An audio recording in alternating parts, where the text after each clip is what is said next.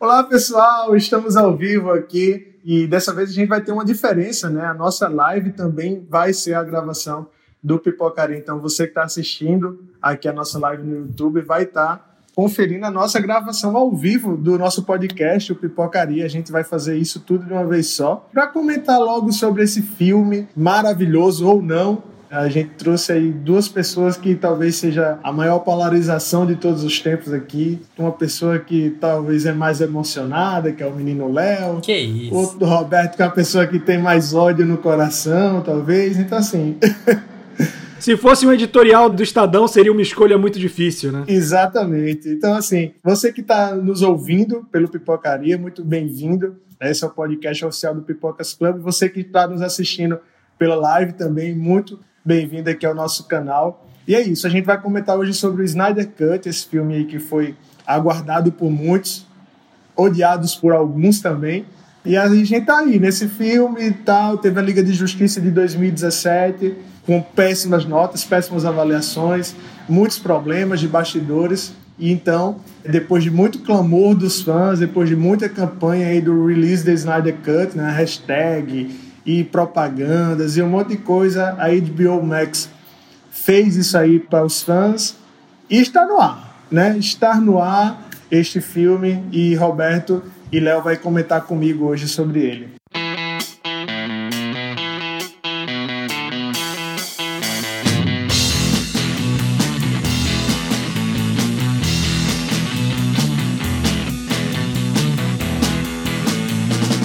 Bem, gente, antes de a gente começar a falar sobre o Snyder Cut em si, o novo filme, eu queria falar com vocês sobre o filme de 2017, o filme de Joss Whedon.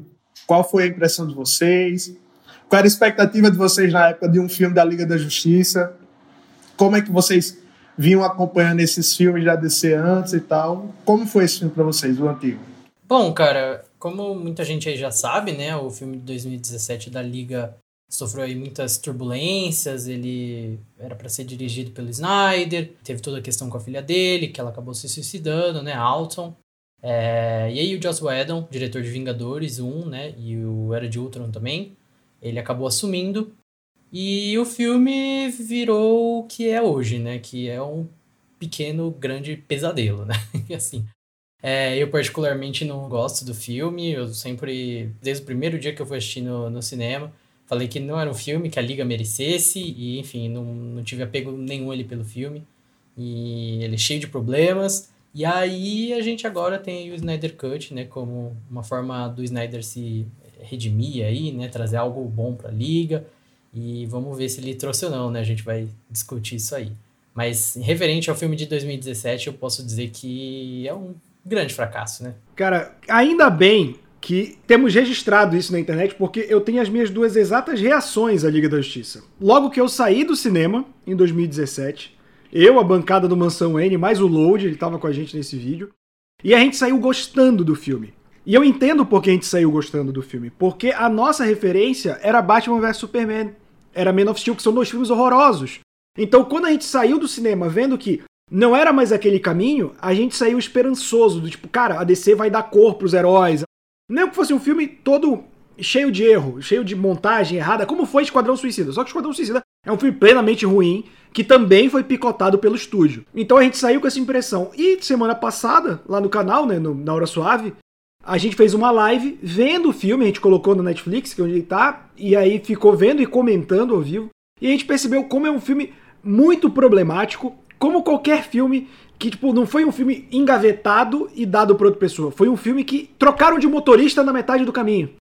Então, ele tem todos os problemas, porque você tem a visão do Zack Snyder sendo remontada pelo Joss Whedon, que é o cara diametralmente oposto a ele, e com muita interferência do estúdio pro modo como eles queriam. Então, o filme de 2017 é inevitavelmente um filme ruim, assim como o Snyder Cut também é um filme ruim. Roberto já, já começa direto, né? já vai ser a toada. Ele não alisa, não, viu? Não alisa, não. Já chegou. A gente tem que começar no Snyder Cut ainda. A gente nem começou a falar do Snyder Cut. É, então. É, em relação a isso que ele disse, eu acho interessante ressaltar que eu, particularmente, eu gosto do Batman vs Superman, né? Eu acho que é um filme que tem sim os seus defeitos, mas no geral é um filme que eu gostei, que eu me diverti assistindo. E você ir pra um Liga, né? Que é basicamente a sequência direta, né, do Batman vs Superman, para mim foi bizarro, porque ele é, é, como o Roberto falou, é um filme com duas visões e ele acaba no final sendo um filme totalmente esquizofrênico, sabe? Então, tipo, tem horas que você claramente vê o Snyder, tem horas que você claramente vê o Edon, você vê que são dois filmes, tipo, diferentes ali na tela e isso fica bizarro. É muito estranho você sair daquela visão ali de Batman vs Superman, Superman morre no filme e tudo mais, eles vão dar sequência a isso de um jeito que, sabe, não, não se conversa. Então, eu já de cara não gostei do Liga, tipo, saí do, do cinema falando um monte. Acho que até talvez por causa disso, né? Por eu talvez ter gostado do Batman vs Superman, Roberto não. Enfim, é, para mim foi bem, bem assim. Mas não sei vocês, mas assim, eu tive a impressão em, em alguns momentos do, do Snyder Cut que eu assisti nessa semana, né, o, o de Joss Whedon, né, nessa semana para fazer justamente relembrar o que é que tinha no filme e tal, porque realmente, cara, é um filme que parece que minha mente assim esqueceu completamente, sabe? Esqueceu qual era a trama. Total. Eu não lembrava da história do vilão, não lembrava do mote do, do Superman direito, porque assim, é tudo tão corrido que tudo se torna meio que esquecível no filme. E aí eu assistindo Snyder Cut e algumas coisas do filme de 2017 que eu achava que era coisa de Joss Whedon. Caramba, isso foi do Zack Snyder? Eu não acredito que esse bicho fez isso, tá ligado? Então, assim, você vê que algumas coisas do filme era ruim, não por causa de Joss Whedon, né? Tem, já tinha o dedo de Snyder ali em algumas coisas também. Sim. E eu acho que é basicamente por isso que o filme ele não, não faz sentido, porque são ali visões que não se conversam e, e fica um negócio esquisito, né? Se, sei lá, o Edon tivesse pegado o filme inteiro para dirigir, com certeza sairia uma outra coisa. Boa ruim, não sabemos, mas seria uma coisa totalmente diferente. Tanto é que a gente agora, pelo menos a visão do Snyder, a gente sabe que é um filme totalmente diferente, querendo ou não. A estrutura segue a mesma, né? A história é a mesma, mas como as coisas vão se desenvolvendo ali no filme, o desenrolar, né? O que conecta o começo, o meio e o fim é totalmente diferente, né? Então a gente pode classificar, eu acho que o Snyder Cut como um filme novo, né? Agora vamos à polêmica. Vamos entrar no Snyder Cut, então. Vamos tentar dividir em pontos fortes e pontos fracos? Roberto, você tem alguns pontos fortes do. eu tenho elogios a esse filme. Primeiro, eu gostaria de ressaltar, já que a gente está na base da comparação, eu acho o Snyder Cut um filme melhor que o do Edon. Mas eu cheguei a comentar nos grupos, eu não acho que isso seja um mérito. Você ser melhor do que um filme picotado por estúdio, quando você teve total liberdade para fazer ele, não é um mérito, é obrigação. E muitas das coisas que eu vejo de elogio desse filme vem disso. É tipo, ah, mas desenvolve melhor personagem que o Edon. Ah, mas faz melhor coisa que o Edon. Gente, é um filme de quatro horas. O mínimo que eu peço é coesão e desenvolvimento. Porque se em quatro horas você não desenvolver personagem, o que, que você vai fazer? Vai colocar slow motion? Colocou. e olha que tem muito. Demais! Nossa, mano! Os caras fazem um drinking game. Cada vez de slow motion você bebe. É como alcoólico. É assim, tem pontos positivos. Só um, um, teve um tweet do Proibido Lendo, do Bruno, hoje fez, por que toda cena do Flash ele tá lento? Ele não era é pra estar tá rápido? É o paradoxo do, do velocista, né? Sempre tem que colocar o um slow motion pra mostrar que ele tá rápido. Já que a gente entrou na questão do slow motion, né? Tipo, é bizarro, porque o jeito que eles mostram o poder do Flash com os raios eu acho muito legal. Só que é, tem tanto slow motion no filme que, tipo, mano, chega no poder do Flash pra mostrar ali, fica tipo, mano, é só o filme, sabe? Tipo, não, não tem o diferencial ali na hora de mostrar o poder dele. É São é duas coisas que eu fico muito chateado no filme. É esse slow motion, que aí começa a ficar chato depois de um tempo. A trilha da Mulher Maravilha, toda vez que ela aparece naquela cena lá do museu. Nossa! Não é nem a parte legal da trilha. Ele colocou um gritinho no início que não Isso. tem no tema original e só fica esse. Ah! Ali no Nossa, velho. E é bizarro, né, mano? Toda tipo, você fala, quem, quem toda... que tá chegando, velho? Quem que da onde é. esse grito, velho? Não, e naquela cena lá do museu, daquela cena lá da briga, a primeira briga da Mulher Maravilha, velho, a música reinicia toda vez que aparece ela. Tipo, ela sumiu de cena, parou a música. Ela voltou pra cena, volta do zero. Caramba, por que isso, senhor? Não. É... Cara, e, e, tipo, isso que tu falaste é uma parada em casa com slow motion também. Eu vou, eu vou, falar disso primeiro, então, antes de falar de coisa positiva, porque eu não tô aqui para falar bem do filme. o Snyder, eu não acho ele um bom diretor. Não acho, não acho. E eu tenho muita pena de quem convenceu ele que ele é, porque ele realmente acreditou nisso. Ele não sabe dosar as coisas. É, o Snyder é daquela, tudo é especial. Mas se tudo é especial, nada é especial. E eu vou fa fazer uma comparação com uma das cenas que tem muito no corte do Snyder, mas ao mesmo tempo é muito diferente. A cena do banco da Mulher Maravilha. Ela quase inteira foi usada na versão do Edel, só que muito modificada. E o que acontece na versão do Snyder, para mim, fazer achar essa cena pior que a do Edel, embora eu ache o filme melhor.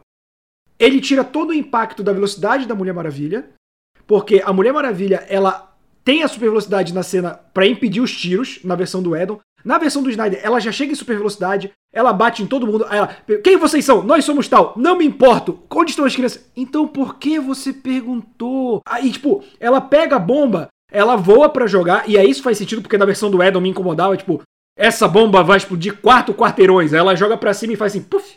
Então não ia estourar nada. Nessa não. Só que aí o que acontece? Ela pula. E aí, tipo, ela pulando é em slow motion. Aí ela joga a maleta, é em slow motion. Aí explode, slow motion. Aí ela, enquanto tá acontecendo isso, volta pro banco. O cara pega a metralhadora, aponta para um grupo de crianças. O que já está bem explícito a relação de você ter uma pessoa disposta a matar crianças. Aí ele pega e fala: Hum, como cordeiros no matadouro. Tipo, cara, a gente já entendeu o propósito da cena. Você não, ele é muito exagerado, ele sempre quer mais e mais e mais. Então ele enche de slow motion. Ele tira todo o impacto do poder dela evitar as coisas, sabe, da super velocidade no final dela impedir os tiros, porque ele já coloca isso desde o início. E ele quer que todo vilão seja um psicopata. E os heróis também são um pouco. Então, e no final, a Mulher Maravilha vai lá explode o banco. Sabe? Tipo, Cara, ele tem um sadismo, ele tem essa visão do herói, né? De que o herói ele pode tudo e destruir tudo. Então, a visão do Zack Snyder, para mim, é equivocada do herói a princípio. Então não, é muito difícil de eu gostar de um filme dele. Mas essa cena em específico, que a gente tem uma comparação muito grande com a do Edom, me incomodou. Até porque tem outras cenas, como a cena da guerra no passado, que eu achei muito melhor, porque tem mais contexto. Mas isso para mim é o Snyder, ele não tem filtro. E o Snyder Cut foi ele mais sem filtro do que nunca.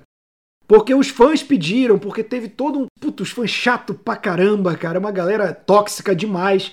É, e, e cara, é, eu acho que esse foi o principal problema. Ele sempre perde a mão. Toda vez que eu achei que ele tava acertando, ele ia lá e dava uma parada. Eu, uh, passou um pouco do ponto, sabe? Não tem aquela mão amiga para dizer não. Isso que você falou da Mulher Maravilha, realmente, né? Quando ela tá lá naquela. Acho que é na, na cena do banco mesmo, inclusive que ela pega o cara, o cara tem que bater na parede, estourar uma poça de sangue atrás, sabe? Tem que ter um sangue, tem que ter um, um, negócio, tipo, sério, impactante, assim. E nisso eu concordo totalmente com o Roberto. Acho que já posso falar aqui que eu, eu gostei do filme, eu achei um filme ok, legal, divertido. Não acho aí, como estão falando, nossa, o melhor filme da DC, tipo, mano, longe disso, longe de ser um baita de um filme. Mas em relação à visão do Snyder para os super-heróis, eu acho que eu também não gosto do, do que ele traz, do que ele quer apresentar assim como a visão dele, sabe?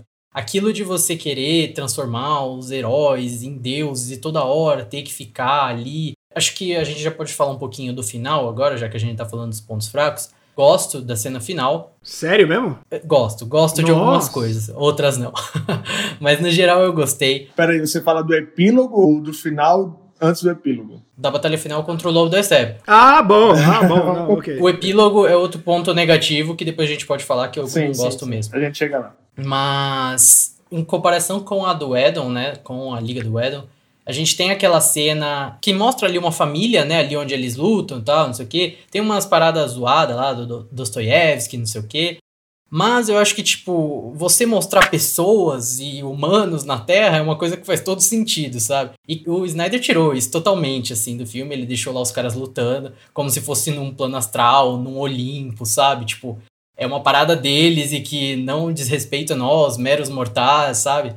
E, tipo, isso é uma, é uma coisa que eu não gosto. Eu não, não concordo muito com a visão dele. Eu gosto. Vou falar aqui também de Vingadores, eu quero que se exploda gosto de ver o Capitão América protegendo civis e falando pra polícia levar eles pra lá, pra cá. Essa é uma visão do super-herói que eu, eu gosto de ver, sabe? Então acho que com relação a isso, com a visão do Snyder, eu acho que é, não é uma coisa que me chama tanta atenção, que eu gosto tanto, sabe? Mas achei um filme mais conciso, um filme que tem uma visão única, menos esquizofrênico, e aí depois a gente fala mais dos pontos positivos do Snyder Cut. Uma coisa que o Léo falou que é muito importante, esse lance de não ter humanos. É, aí o Zack Snyder colocar, é num ponto. Aquilo ali é, é, Chernobyl, né? A gente sabe que é, porque eles só não podem falar o nome. Mas aí os caras mandam, ah é, do lado de Moscou, porra, cara, então você não sabe como acidente nuclear funciona, né? Mas o lance é tipo assim, toda vez que os heróis do Snyder fazem uma coisa, o público não vê. Por exemplo, em Man of Steel, o Superman destruiu a cidade lutando com os caras. E aí tem todo o lance do, tipo, no BVS dele ser questionado por isso.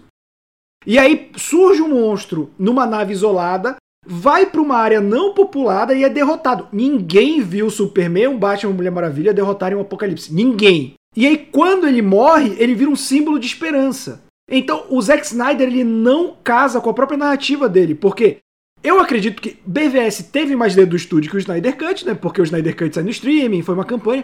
Mas foi de alguém dizendo, cara, o início de BVS é muito o Snyder admitindo, ok, galera, exagerei na destruição. Que é você vê o Batman olhando a destruição. E a cidade sendo destruída na luta. Só que ele termina com o Superman que não salva ninguém. Porque eles lutam numa área desolada e ninguém vê. Não tem um helicóptero da polícia, um helicóptero da imprensa vendo aquilo. E aí no filme dele, ah, o Superman era um símbolo de esperança. Pra quem? O meu problema principal com o Snyder é ele sempre quer desconstruir a figura do herói, mas ele não construiu ela antes.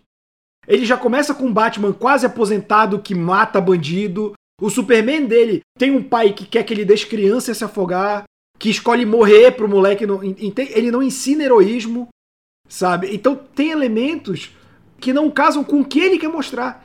Ele quer que os super-heróis sejam heróicos por serem, mas o herói precisa de construção. Precisa da famigerada jornada do herói. Porque senão ele é só um maníaco com superpoderes, cara. Se o Superman não for um símbolo de esperança, se o Superman não for o maior autorista de todos, ele é o pior vilão que a humanidade tem, porque ninguém pode parar ele.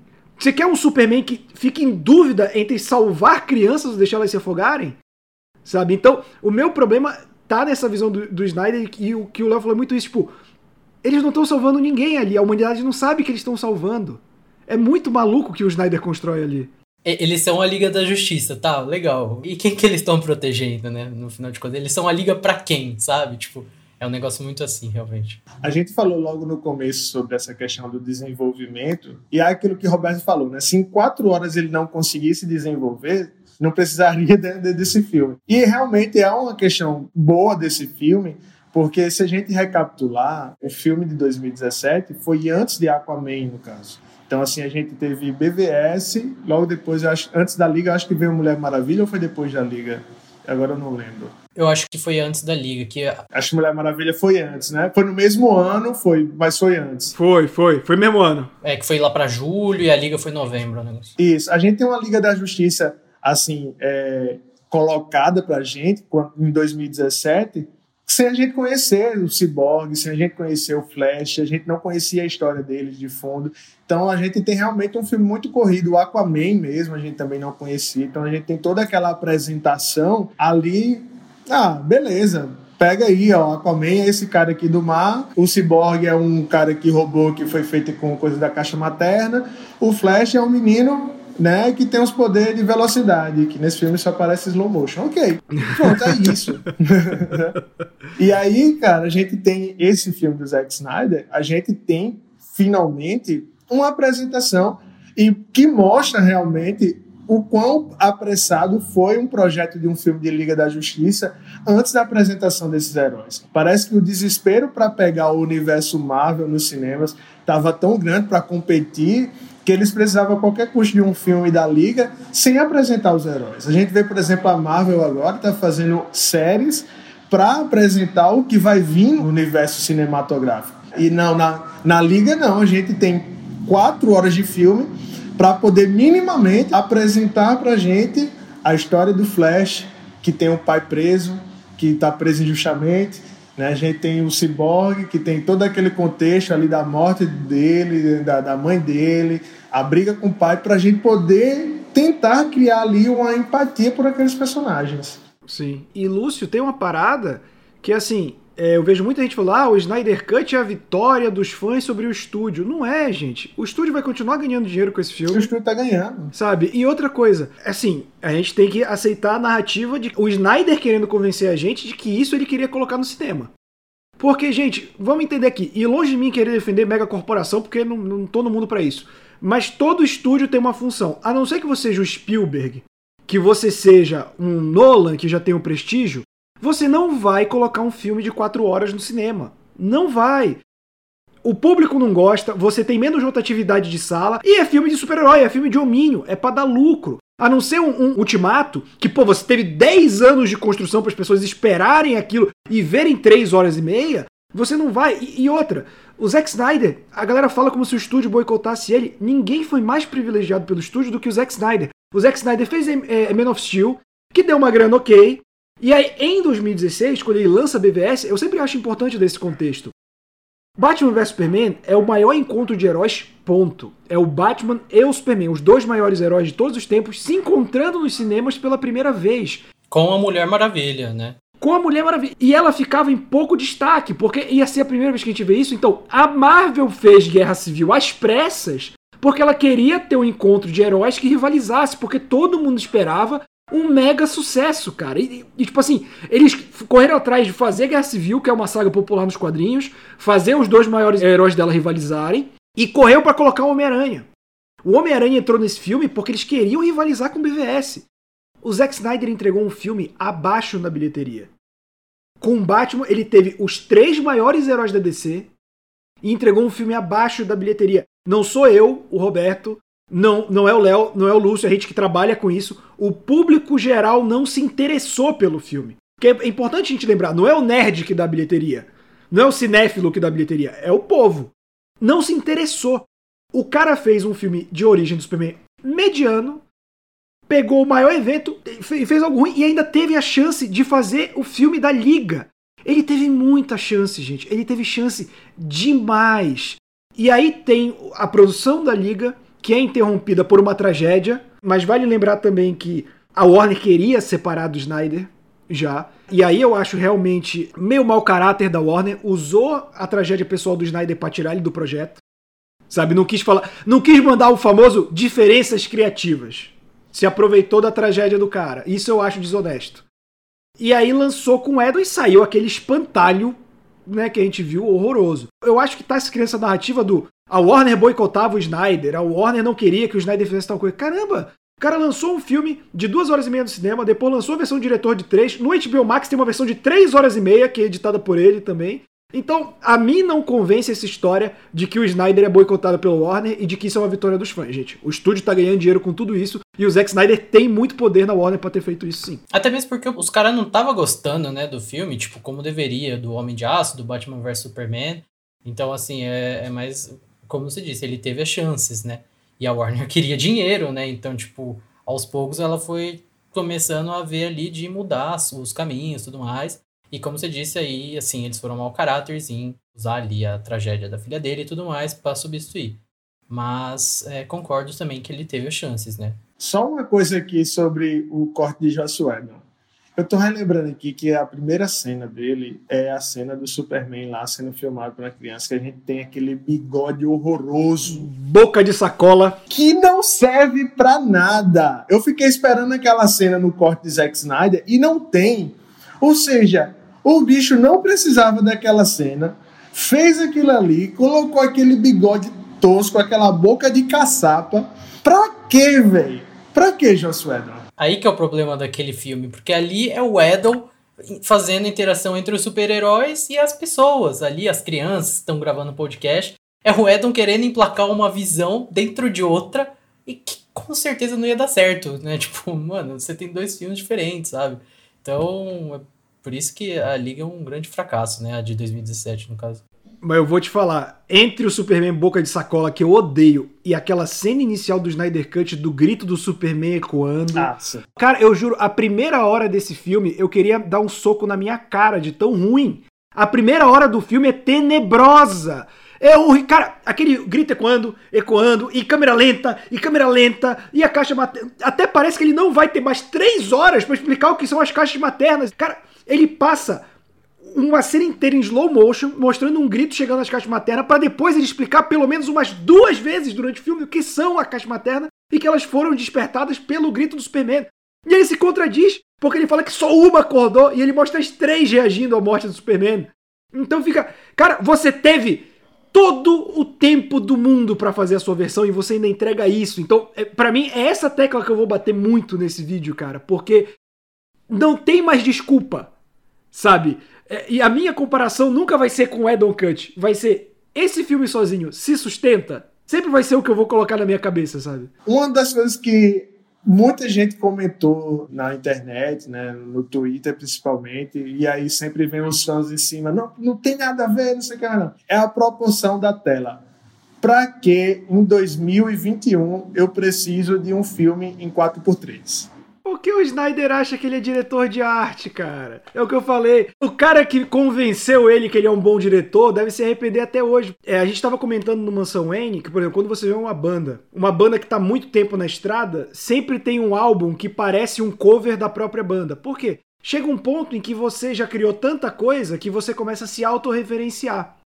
O Snyder começou a se autorreferenciar no terceiro filme dele, que foi depois de 300. Ele faz Madrugada dos Mortos, aí ele faz 300, e aí depois de 300 vem a propaganda do visionário diretor de 300.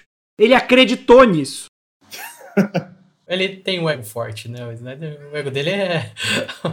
é tipo ver um alimento apodrecendo, sabe? Porque, tipo, em 300 tá tudo bem dosado. E eu tenho meus problemas com 300, mas eu acho um bom filme. Tá tudo bem dosado ali no que ele faz, e a estética ajuda também a ser exagerado. Aí, cara, tipo, em Sucker Punch é pior. Em Watchmen é pior. Em Men of Steel é pior. Em BVS ele virou uma paródia de si mesmo. Ele não é tão um diretor tão extenso assim. Ele, ele é artista. Sabe? É o que reclamaram do Tarantino no Era uma vez em Hollywood, que é um filme muito autorreferencial e é mesmo. Com a diferença que o Tarantino é um bom diretor. E ele realmente ele é artista e tem que ser elogiado sempre, né? Fica aí a lembrança da classe artística. Não, mas realmente a questão da tela 4x3. Inclusive, eu acho que atrapalhou minha experiência em alguns momentos, que eu, tipo, pego umas cenas assim, eu falo, cara, isso ia ficar tão legal numa tela normal, tipo, no tamanho de sempre. E fica essas porra aí desses negócio preto do lado, velho. Não, não, funciona, tipo, nesse filme, do jeito que era pra funcionar. É, velho. Não, aí eles, não, porque é pra trazer a experiência IMAX mas ninguém tem uma TV IMAX em casa, minha gente. O filme foi pro streaming. O lugar que ele não foi pro streaming, ele foi pro video on demand. Ou seja, todo mundo vai assistir em casa. A não ser que alguém vá assistir, ele alugue depois uma sala de cinema para assistir quando as coisas estiverem. Mas, gente, não tem, não faz sentido ter um filme 4x3 em streaming. Eu vi muita gente reclamando, mas, mas vocês não reclamaram porque tem três episódios de WandaVision em 4x3. Gente, WandaVision tá referenciando sitcoms da década de 50, da década de 60. E aí, a partir do momento que ela chega na era do 16 por 9, ela estende. A gente entende o porquê daquilo. Tem um sentido. Inclusive narrativamente. Né? Exato. Né? Não tem um sentido para mim eu assistir um filme em 4x3 numa tela 16x9 que foi feito pro streaming. Não, não, não faz sentido comparar com WandaVision, como eu disse, né? Tipo, é uma parte da narrativa aquilo, você tem lá a tela 4x3 e tal. Aí no final do episódio ela expande, mostrando que Isso. tá saindo de uma realidade para outra. Então é uma coisa totalmente diferente. Agora ali no Snyder Cut, tipo, cara, é, não, não precisava, sabe? Inclusive eu acho que ficaria melhor, tipo, no formato comum, usual de sempre. Tipo, eu tive essa discussão do Mansão Wayne que, ah, porque é um filme cult. Não cult no sentido de ser um filme de arte, mas de que é feito para os fãs. Falei, tudo bem, mas essencialmente ele é um blockbuster. O fato dele não ter saído no cinema não tira que ele é um blockbuster. E tipo assim, ah, é pra tela IMAX. Cara, lembrando que público ele é filmado no formato 4.3, as câmeras de cinema são anamórficas, então você pode puxar que ela não perde a proporção. Então, cara, ele podia ter lançado em duas versões, tipo assim, você pode escolher se você vê no 4.3, se você vê para quem tem a TV que pode colocar, para quem não tem, ou até para tipo, eu não duvido se essa pandemia passasse rápido, nos Estados Unidos está até sendo mais rápida a vacinação, de relançar no cinema, eu não duvido que lancem, entendeu? Porque tem o público para isso. E aí sair em formato IMAX, mas como eu falei, é uma prepotência, é uma arrogância do Snyder isso aí, cara. Ele vai lançar também o filme em preto e branco, preto né? E branco. Tem essa questão aí. É, aí depois tem que ver para ver se vai ter alguma diferença, se o 4x3 vai se fazer necessário, né, numa versão preta e branca.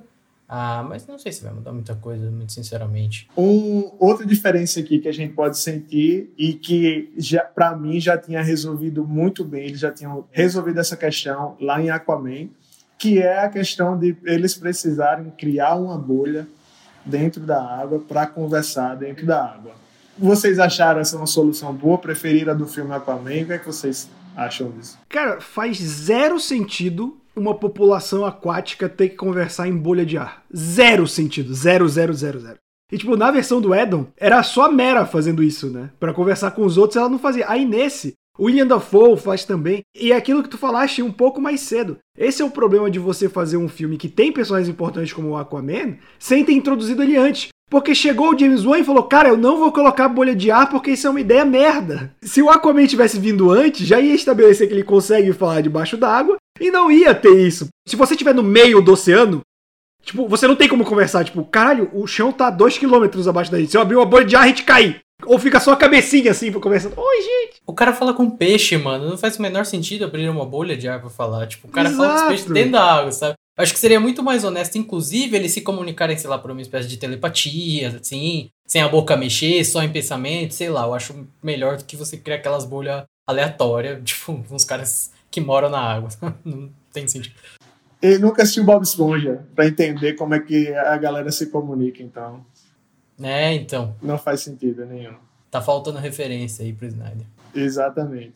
E aí, assim, sinceramente, a duração do filme, ele tem quatro horas. Na verdade, ele tem um epílogo aí de 30 minutos. Então, digamos que a história do filme acaba em três horas e meia. Eu acho que esse filme conseguiria muito bem se resolver em duas horas e meia. E eu tô colocando assim, por alto. Porque é perceptível que tem muitas cenas assim que você olha assim, tá, isso aqui não tinha no corte do Edel, isso aqui também não, isso aqui também não. Mas tem umas coisas que tá ali só tipo estendida, sabe? Para mim, eu não acho que esse filme teve edição. Eu não acho que ele pegou assim, ah, tem corte nisso, nisso, nisso. Ele disse, eu vou pegar, usar tudo que eu tenho aqui, todo o meu material que eu tenho aqui, que eu já gravei mesmo, é pro streaming eu posso fazer o que eu quiser agora, tenho total liberdade criativa e eu vou fazer. Tipo, aquela cena das Amazonas no começo, quando vai a caixa materna começa a ir para abrir para o, o Lobo de Chefe. Aquela cena tá enorme no filme e não precisa disso. A gente já tinha entendido ali o que é que tinha rolado e eles colocam uma conversa, uma ladainha, um negócio antes, um vai e vem, não sei o que mais lá. Cara, Sempre rola aquele negócio, tipo, o cara que pegou Breaking Bad e, e editou em um filme e tal. Eu espero muito que alguém chegue. Tem um de Man of Steel, assim. O cara editou Man of Steel com uma hora e dez. Ficou ótimo. Pronto. Eu espero que alguém um dia pegue esse corte do Zack Snyder e faça o corte do corte, sabe? Diga assim, ó. Galera, eu tirei o que não precisava aqui, deixei o que deixa o filme bom e acabou, sabe? Porque realmente é aquilo que Léo falou no começo. É um filme bom. É um filme que conta a história bem. É, é um filme que consegue, você, beleza, aceita aquele filme e tal. Entendo o que Roberto fala de que era obrigação dele fazer isso. E assim, nivelando por baixo, nivelando pelo 2017, qualquer coisa que ele entregasse seria melhor do que aquilo. Mas eu acho que não precisava de quatro horas para entregar esse filme. Acho que conseguiria bem menos. É, então, tipo, é o que você falou. Ele, ele acho que não se preocupou muito com isso de, nossa, vou deixar o filme muito longo e tal. Ele simplesmente pegou tudo que ele tinha, que ele podia pegar, e enfiou lá. Falou, tipo, cara, essa é a minha última chance, vou fazer isso, vou enfiar tudo que tiver lá e, e sabe, saiu o que sair. Eu também achei ele meio extenso. Eu acho que para quem optar por, tipo, assistir ele como um filme de quatro horas vai ser um pouquinho cansativo, sim. Tanto é que eu aconselho assistir, tipo, como uma minissérie, porque, tipo acho que dá pra você dar uma respirada e tal, analisar capítulo a capítulo melhor. Até mesmo porque, tipo, acho que tava meio incerto pro próprio Snyder como que eles iam lançar esse filme, sabe? Acho que eles falaram, tipo, cara, faz aí o filme, a gente depois decide como ele vai ser lançado. Então ele já dividiu em capítulos caso fosse virar uma minissérie mesmo, que era o plano inicial, né? E no final virou um filme de quatro horas. Mas acho que, tipo, ele não se preocupou muito nisso, ele colocou mesmo o que tinha que colocar e, sabe, tipo... Eu acho que sim, ele se estende, mas ele não, por exemplo, ele não coloca um negócio lá que vá cortar uma, um, algo que seja necessário para uma construção ali de um personagem, para um desenvolvimento narrativo. Eu acho que sim, tipo, ele se estende, é, torna a experiência para quem assistir como um filme um pouco mais cansativa, mas, tipo, eu acho que não, não é assim, nossa, um, um grande problema. É, pensando no, no, histórico mesmo, no que é o Snyder Cut, né? Que é o cara soltando tudo que ele tem de material, né? Mas, Léo, pensando assim em retrospecto, você olha assim, eu assisti o filme em dois dias. E aí eu terminei o primeiro dia, já estava tarde para cá, falei, não, eu termino amanhã. E, cara, eu terminei o primeiro dia em duas horas e meia. E duas horas e meia depois do filme é a hora que o Superman é ressuscitado. E acho que no tipo no de 2017 é tipo 45 minutos já tem chegado aí, sabe? Aí minha esposa sentou perto de mim para assistir essa segunda parte e tal. E ela fez: "E aí, tem muita cena?" Eu fiz: "Então, amor, já estou em duas horas e meia de filme, falta mais uma hora e meia. E agora que o Superman ressuscitou. Então, assim, é muita coisa, cara. É muito cansativo. Realmente, se você assistir em formato de minissérie, seguindo lá os capítulos e tal, beleza. Aí você vai assistindo. Mas aí também você vai perdendo também o gosto de querer assistir. Não sei se você quer no outro dia dar o play, sabe? Cara, foi assim que eu assisti. Porque eu vou te falar, se não fosse a live, se não fosse o conteúdo pro canal, o podcast pro Mansão N, eu não veria esse filme. E eu percebi porque eu tô com esse filme desde. Ele foi lançado na quinta? Foi, foi quinta-feira. Foi quinta, né? Eu tô com ele desde terça no meu HD. Cara, eu fiquei, não, depois eu vejo. Não, depois eu vejo, depois eu vejo, depois eu vejo. E, cara, esse filme funciona zero para mim. Funciona zero. Porque, tipo assim, o que o Lúcio falou, dá pra ser em duas horas e meia, dá pra ser até menos. Porque tem até coisas que eu gosto que para mim passa do ponto, por exemplo. Uma das coisas que eu mais gostei desse filme foi o Cyborg. Eu acho que ele funciona muito bem, é bem trabalhado, novamente. É o mínimo que se espera. E ele é um personagem menor, que ao contrário do Aquaman, você pode trabalhar ele num filme de equipe. A cena em que ele tá vendo o que os poderes dele podem fazer demora, cara. Nossa, a cena inteira demora muito, mas só a cena dele vendo a mulher tendo dificuldade de pagar as contas, com o filho, com criança, sendo despejada, só essa parte já demora muito para ser resolvida. Tipo, e ali, de fato, o Snyder está construindo o herói. Aquilo que eu falei que, que é não, ali ele está construindo. E o Cyborg ele constrói bem o lado herói dele, constrói o conflito com o pai. É o personagem mais bem trabalhado desse filme de longe. Mas ele demora, cara, ele demora demais. E aí, tipo, o que eu falei da sutileza. Ele, naquela mente dele que ele tá com o corpo, ó, oh, você pode ser o mais forte. São dois touros se batendo. Aí ele mostra os dinheiros acumulando. Tipo, eu entendi que ele tá vendo toda a transação bancária. Aí ele passa você, dinheiro de novo. Aí ele entra no salão cheio de dinheiro. Aí ele vai fazer um negócio pra mulher, tá lá, pilha de dinheiro. Eu já entendi.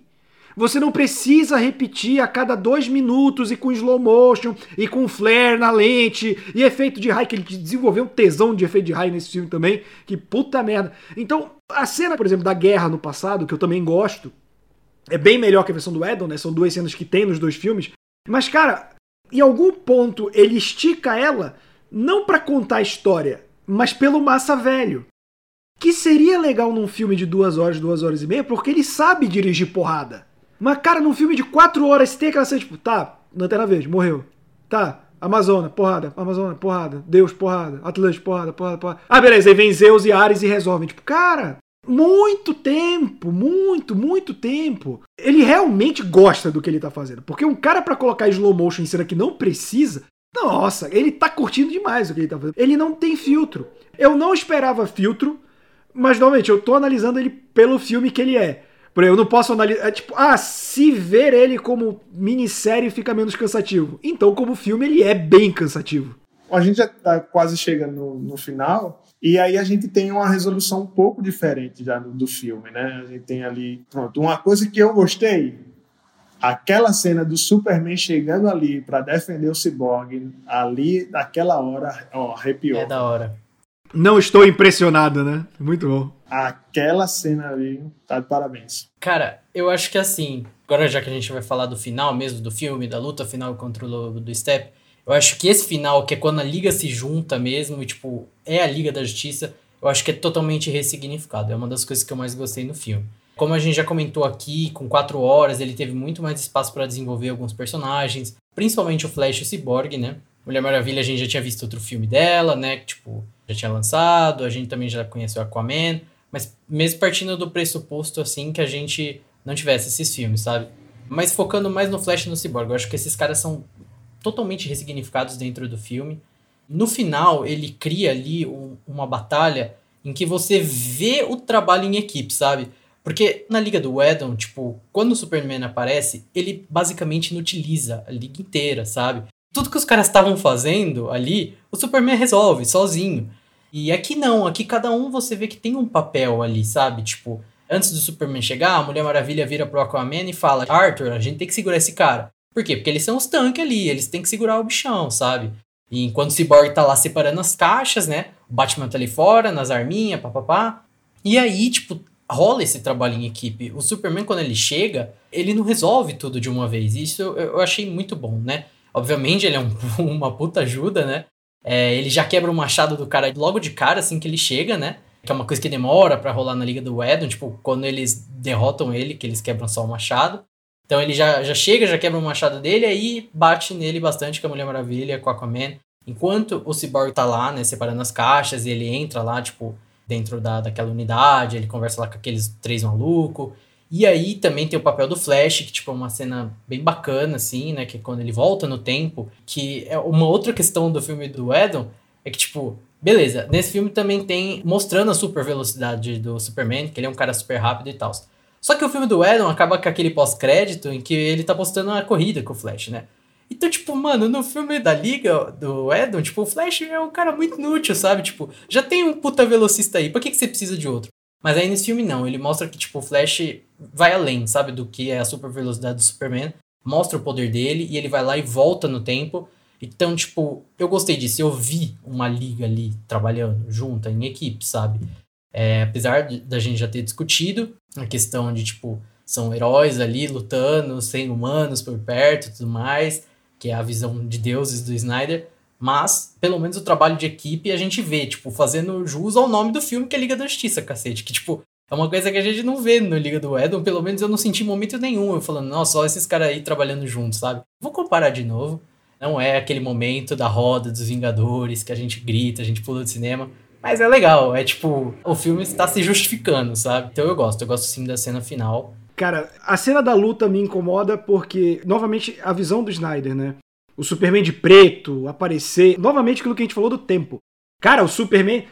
30 anos na fazenda, olhando coisa, olhando pro nada e banquinho. Aí entra na nave, 30 anos andando na nave, voz do Jonathan Kent, voz do Jorel, alternando e lá lá lá, em câmera lenta. Primeiro que o Jonathan Kent é o pior pai do mundo porque ele criou um psicopata, ele que falava pro filho deixar a criança se afogar. E aí, tipo, ele pega aquela roupa preta sem contexto nenhum, nenhum, contexto zero, que não serve de é, aquilo ali é um fanservice jogado totalmente é. gratuito. Acabou, Apesar que eu é acho lindo, é lindo, mas não. Não, sem contexto, contexto zero. Não tem, ele só aparece, ele aparecendo e ele dá um leve sorrisinho que me deixa feliz. Porque uma das melhores coisas do Edon Cut para mim é Superman de azul e sorrindo quando luta com o lobo da Stephanie. É o que eu gosto. E o tema do John Williams. Porque para mim o Superman ele é a esperança. No filme do Snyder ele nunca é. Só que ele aparece, dá um sorrisinho pô, legal. E aí tem essa dinâmica que o Léo falou, da equipe agindo como equipe. Só que, cara, lá vai o Snyder. E aquele ponto que eu viro que faltou o um amigo com a mão no ombro, tipo, tá bom. E aí ele coloca o Superman batendo num cara rendido no chão, dando soco no cara separar e decepando uma parte da cabeça do cara pra nada. Pra absoluto. Cara, não tem sentido nenhum. O cara tava rendido. E essa é, é, a visão do Snyder de como isso aqui vai ficar legal. Não, mas o Superman não faz isso. Foda-se, eu quero colocar no meu filme. Então toda vez que ele dá uma acertada, ele, ele vai e caga de novo, sabe? Então, o Zack Snyder ele não me permite elogiar ele, saca? Bom, dentro desse aspecto, não necessariamente no final, mas a gente tem a questão do Lobo da Steppe, né? Que nesse filme ele teve aí uma, digamos assim, uma humanização, né? Ele deu um sentido. E você, na verdade, não é que deu um sentido. O que eu me entreguei foi que o Snyder deixou o Lobo da Steppe fodão com o visual, né? Com aquele negócio deu uma, uma turbinada na roupa dele, mas ao mesmo tempo mostrou que o Lobo da Steppe era um pária, era um nada, era que ninguém botava fé no Lobo da Steppe, ele veio pra Terra para tentar dizer, eu vou provar se é alguma coisa. E aí a gente tem o Saad toda hora, você não vai conseguir. The Side é pilha errada pra caralho, né? Aí no final, eu não disse que ele não ia conseguir, eu não disse que ele ia falhar de novo. Sabe?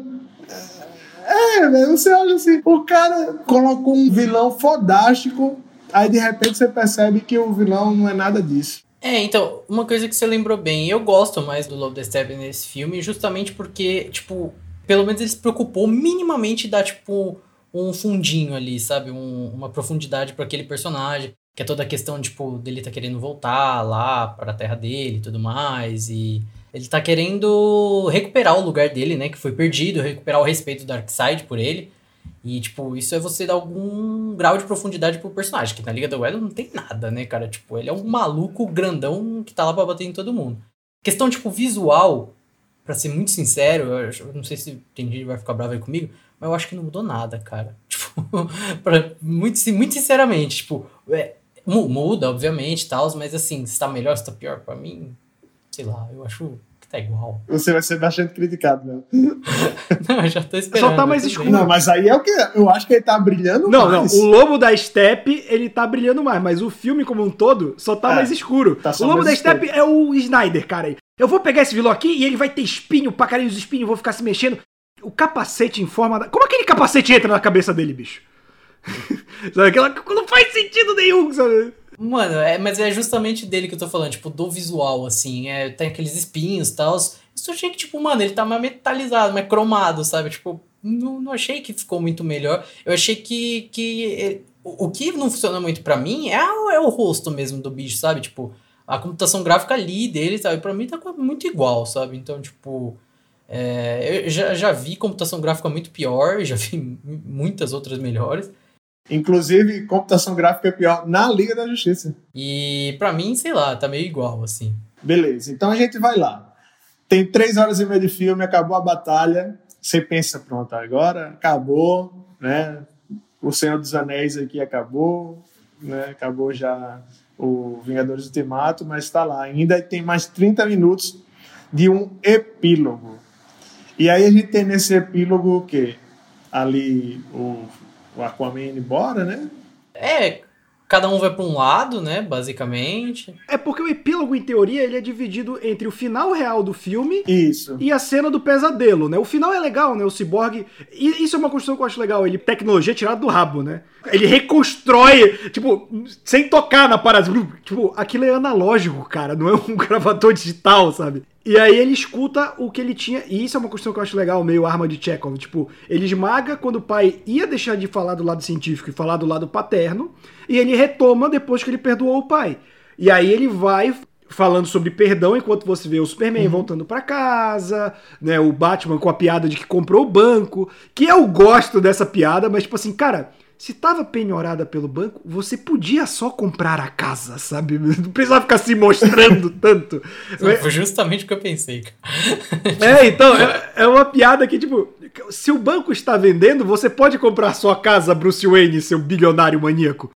E aí, tipo, tem as despedidas Sim. e tudo mais, que eu acho legal, acho um bom final, acho assim, Ok, exato. Depois de três horas e meia de sofrimento já estamos ali, e aí vem, né, vem o pesadelo, né?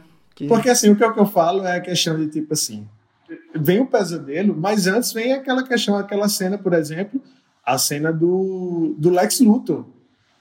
A cena da fuga do Lex Luthor, a cena do Lex Luthor indo ali para aquele ato, que eu acho que entra na cena pós-crédito do filme de Weddle, né? Se eu não me engano, ela tá na cena pós-crédito. Ah, sim, sim, sim. No, é o pós-crédito do, do filme. E aí tá ali, o Lex Luthor foge, e aí fala com o exterminador e tal. Que, cara, não serve para nada. Eu acho que, assim, pelo menos a Warner deveria ter chegado pra Snyder e falou: Snyder, é o seguinte, a gente vai liberar de fazer, mas não faz mais nada dizendo que vai deixando nenhum futuro em aberto, porque morreu tá? Acabou. Então faz o filme, zero o filme, acabou-se, né? Mas não, ele vai e coloca aquilo ali que não serve para nada mais, velho. Não serve mais. Não tem para que, que a gente saber mais do de o que é que o Lex Luthor vai fazer com o Exterminador, porque não vai ter mais filme com ele, sabe? A gente não precisa mais, não tem para que aquela cena do pesadelo, não tem para que mais nada. Acabou, tchau, beijo. Para que aquilo? É, então, tipo, eu já odiava aquele pós-créditos antes, sabe? E quando eu tava reassistindo o filme, eu falei, nossa, pelo menos o Snyder Cut isso não vai ter, né? Porque para mim não era uma coisa do Snyder aquilo. Tinha sido colocado depois das refilmagens do Edon. Então, aparentemente, foi ele mesmo que elaborou aquilo. E para mim, cara, não faz o menor sentido que, tipo, o Lex Luthor chamando esse Terminador. É, nesse filme ele não fala, vamos formar a nossa liga. Mas no, no do Edon ele fala.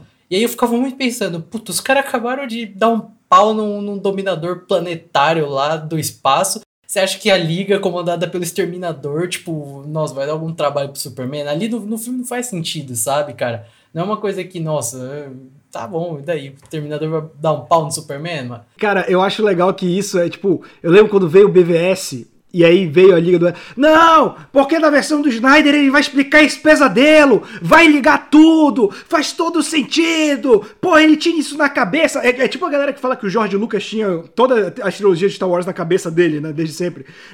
Ele tava. E cara, esse filme prova que o Snyder só queria colocar aquilo por colocar. Esse futuro faz zero sentido. E, e, não tem necessidade nenhuma. Porque, cara, no BVS ele já faz isso. No BVS ele tá sonhando. Aí ele acorda do pesadelo, que é o pesadelo lá do futuro, desse futuro pesadelo. Aí ele acorda, aí o Flash vem falar que a Lois é a chave. E aí ele acorda de novo. Ou seja, não foi uma volta do Flash, foram dois pesadelos, Inception ali dentro. Aí nesse, o Bruce sonha de novo. Aí ele joga aquela, aquela conversinha merda de. É, o, o Coringa. Nossa, ah, eu sinto raiva dessa cena.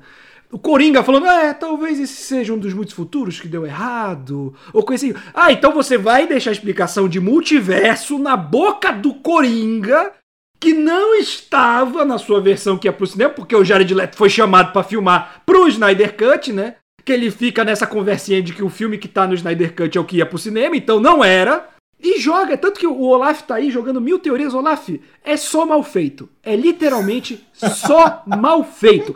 Essa cena, essa cena do epílogo, e aquilo que a gente falou, o Coringa fica falando pausado e repetindo coisas. E, e ele fica desfocando. Caralho, você divulgou foto em alta resolução do Coringa de Jared Leto faz dois meses. Aí fica desfocando o rosto do Coringa e focando, tipo, olha quem é esse personagem aqui, é uma surpresa, ele está aqui. E eu fico, nossa, cara, pra que essa merda? Não serviu de nada, absolutamente de nada. Eu tava até conversando agora com um amigo e, cara, parece muito tipo cena extra do DVD, sabe? Tá lá assim, você vê e tal, mas não, tem um, um, um, papel na história, tipo, não serve de nada, é um monte de junção de cena. É o Luthor com o Exterminador, o Pesadelo, e depois o Caçador de Marte no final, que aí sim, tipo, é, indica ali uma sequência, né? Deixa o gancho. Mas, tipo, mano, pra mim parece o, o bônus do DVD, sabe? Tipo, é, sei lá. Não, é, é isso. É, no, no filme mesmo ele não tem sentido nenhum, não tem sentido nem como epílogo, sabe? O epílogo era pra ter terminado ali, tipo, no, é, cada um pra um lado, igual a gente já falou. E isso aí podia ser como cenas excluídas, sei lá. Se ele tivesse colocado essa cena do pesadelo lá quando o Bruce, na hora, no filme mesmo, durante o filme, fala, ó, teve um pesadelo, a luz é a chave e tal. E o pessoal, oxente, o que, é que foi que aconteceu? Não, beleza. Não é isso, é outra coisa. Se ele tivesse colocado isso lá, talvez beleza, a gente tivesse uma nossa. Ah, tá, ele sonhou e agora acordou e tá falando isso, e o pessoal tá achando que é uma coisa não é outra. Mas no final não faz mais sentido nenhum. Aquela aparição do Coringa ali no final é só uma punhetação mesmo, é só para aparecer o Coringa, só para dizer, ah, vou usar isso aqui acabou-se. Vamos combinar Desculpa falar, mas o Coringa continua péssimo. o Jared Leto. Desculpa, gente. A única coisa boa desse Coringa em relação ao do Esquadrão Suicida é que ele fala, né? Que no Esquadrão Suicida ele fica. É. Ele fica dando uns grunhidos, né? Parece um gato, um bicho bravo do mato, sei lá. A risada é, é horrível, é muito Cara, é, nossa, é, ah, nossa, essa cena do pesadelo, cara, é que, cara, eu realmente considerei desistir, porque, tipo, se você vai fazer meia hora disso, Tipo, o tempo que, que, que faz. Cara, nossa. Ele podia fazer uma. Sabe uma parada simples de fazer? Se ele queria tanto colocar essa cena para ter colocado ela jogada? Quando o Flash acelera, em vez de ele voltar no tempo certo, porque ele fala, cara, eu não tenho muito controle disso. E porra, na primeira vez que ele faz, ele acerta, né? Ele vai parar nesse futuro. E aí você podia ter uma meia hora de cena dele nesse futuro, entendendo o que tá acontecendo, voltando para aquela cena do BVS que ele avisa o Bruce e aí depois conseguindo voltar para salvar a liga. Pronto, você inseriu na trama, você conversou com o BVS, o que você tinha feito lá atrás e justificou ter meia hora dessa cena. É risível esse final. Quando volta é um pesadelo do Bruce. Aí ele vai conversar com o alienígena que ele nunca viu batendo na porta dele, só aceitar de boa. De boas. E fica suave, mano. Visto, eu acordo e tem um, um homem verde voando na, na janela da minha casa, velho. Eu, eu saio correndo. Você é louco, mano. Eu saio gritando e o maluco fica suave, velho. Tipo, o cara é o Batman, assim, ele vai lá bater um papo com o cara como se nada fosse, sabe? Mas aí, voltando no pesadelo do Batman. É que assim, eu realmente acho que talvez esse fosse o filme que o Snyder gostaria de dirigir, sabe? Tipo, talvez esse é o filme, um mundo pós-apocalíptico. Que o Superman é um assassino. Superman é um assassino, porradaria pra todo lado. Eu acho que, tipo, mano, esse era o filme que ele gostaria de estar tá dirigindo. Não deu, né? Os caras não iam é, dar espaço pra tanto, né? Então ele deu um ainda jeito bem, de colocar. Né? Ah, é, ainda bem. E ele deu um jeito de colocar lá um pedaço, sabe? E. Sei lá, é um epílogo muito sem pé nem cabeça, mas sei lá, né? Eu fiquei puto real de lembrar disso, cara. Nossa. então, beleza, gente. Vamos fazer a nota geral aqui. Qual a nota que vocês dão pro Snyder Cut? Cara, eu acho que eu daria um 7. Uma nota 7. Em comparação com o Liga do Adam, eu acho ele bom. Eu acho que ele tem um tom definido. Ele tem uma visão única do diretor, tipo. Então, é um filme que não é esquizofrênico, tipo, ele cria ali unidade, ele faz jus ao nome Liga da Justiça, como eu já disse, e disse eu gosto, tipo, ele tem ali algumas coisas desnecessárias, igual a gente já comentou, por exemplo, epílogo, eu acho bagunçado, eu acho esquisito, bizarro. Questão do tempo também, quatro horas, meio cansativo, assim, pra assistir como um filme, sabe? Então, enfim, tem essas questões. A história, né? Nossa, uma puta história original, nunca vi isso na minha vida. Pra mim é um filme de super-heróis, como muitos outros aí que já lançaram, tipo, medianos, legal, divertido. E é isso, tipo, longe de ser uma obra-prima, mas longe de ser uma porcaria completa. Cara, eu acho que eu daria um 5, um 5, 6, com muita boa vontade. Mas a gente lembrou desse epílogo e eu fiquei puto de novo com esse filme, porque, cara, é impressionante como ele derrapa no final. E, tipo assim, é, a primeira hora é horrível, a primeira hora desse filme eu, eu seriamente considerei desistir, o meio funciona, mas como a gente falou, quatro horas de filme. E o final, sem pé nem cabeça, cara. O, tipo, o próprio elemento do final é jogado no meio do filme. O Caçador de Marte visitar a, a Lois. E aí, sabe, tipo, ele não. Você quis colocar esse personagem, que o Snyder, mesmo antes dele sair da liga, ele falou que tava desde BVS. O que, que esse personagem estava fazendo ali, então, que ele viu os super-heróis se fuderem, deixou tudo acontecer pra voltar só no final, e nem ajudou na luta, sabe? Então, tipo, para mim é, é, assim. Se esse é o filme que o Snyder queria fazer desde o início, eu não vou discutir com essa narrativa que é a que ele jogou, embora eu ache que não seja. É um filme ruim. É um filme bem ruim. É melhor do que um Amontoado de 2017. Mas não é um filme bom. Eu não pretendo rever, a não ser que me paguem para isso. E eu espero que a Warner não siga esse universo, porque é muito ruim. Eu vou ficar com o Léo, vou dar um 7. Eu acho que Talvez ontem à noite, quando eu terminei, talvez eu desse até um 8, pelo fato que eu estava gostando e tal. Mas pensando realmente nessas coisas que a gente falou, de duração, de epílogo, de algumas inconsistências ainda que se manteram, um 7 tá bom. Vocês nos comentários coloquem aqui também. Então é isso, gente. Ficamos por aqui, temos uma análise completa do Snyder Cut. Vão dormir puto agora, Roberto? Ah, vou ver alguma coisa, cara, porque, meu Deus do céu. que, nossa, vou rever Falcão e o Soldado Invernal, sabe? Pra melhorar meu humor. ah, é.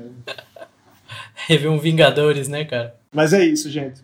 Muito obrigado, pessoal, quem acompanhou nossa live, vocês aí que comentaram. Hoje, bastante movimentado aqui os comentários. É muito bom ter uma live assim, né? Que a gente vai discutindo, vocês vão comentando e a gente vai, vai falando também. Quem está escutando pelo nosso podcast, quem está aí nos acompanhando pelo nosso podcast também, muito obrigado. Segue a gente aí nas redes sociais, arroba Pipocas Club é o do site, e arroba Pipocaria Podcast, que é o nosso podcast aí que você está escutando. Tá tudo aí nas nossas redes sociais, tem tudo lá, o que a gente está comentando de notícias, artigos, né? Toda semana aí tem o quadro semanal, que é o Pipocou, com todas as notícias aí, as principais notícias que bombaram no mundo nerd. Então você pode ficar por dentro, nos acompanhando em todas as redes, acessando nosso site, escutando nosso podcast. E é isso. Meninos, quais as redes sociais de vocês? Onde que a gente acha? Como é que o povo faz para lhe acompanhar? Digam aí. Para me achar no Instagram é Leonardo Simidamori, tudo junto. Acho que é basicamente isso. Como o Lúcio falou aí, a gente tem o Pipocou lá no Pipocaria. Tô sempre aparecendo por lá. Então vão lá ouvir, que também tá bem legal. E é isso. E quem gostou de me ouvir falando besteira aqui, eu também falo besteira lá no youtube.com barra a hora suave. A gente fala de quadrinho, de série, vai ter análise semanal de Falcão e o Soldado Invernal com a nossa enciclopédia viva dos quadrinhos Leonardo Vicente. E, cara, se você quiser seguir a gente, qualquer rede social é arroba barra hora suave, ou se quiser me ver destilando ódio contra o Snyder Cut, que é o que eu estou fazendo agora no Twitter, vai lá em Twitter, arroba Roberto II, que eu tô lá falando deste filme horroroso. Eu, cara, eu lembrei desse epílogo, eu odeio esse filme agora. Eu tinha achado até bom. Meu Deus, esse epílogo! Ah. então valeu, gente. Com essa aí do epílogo, a gente vai embora agora. Valeu, falou, tchau, tchau.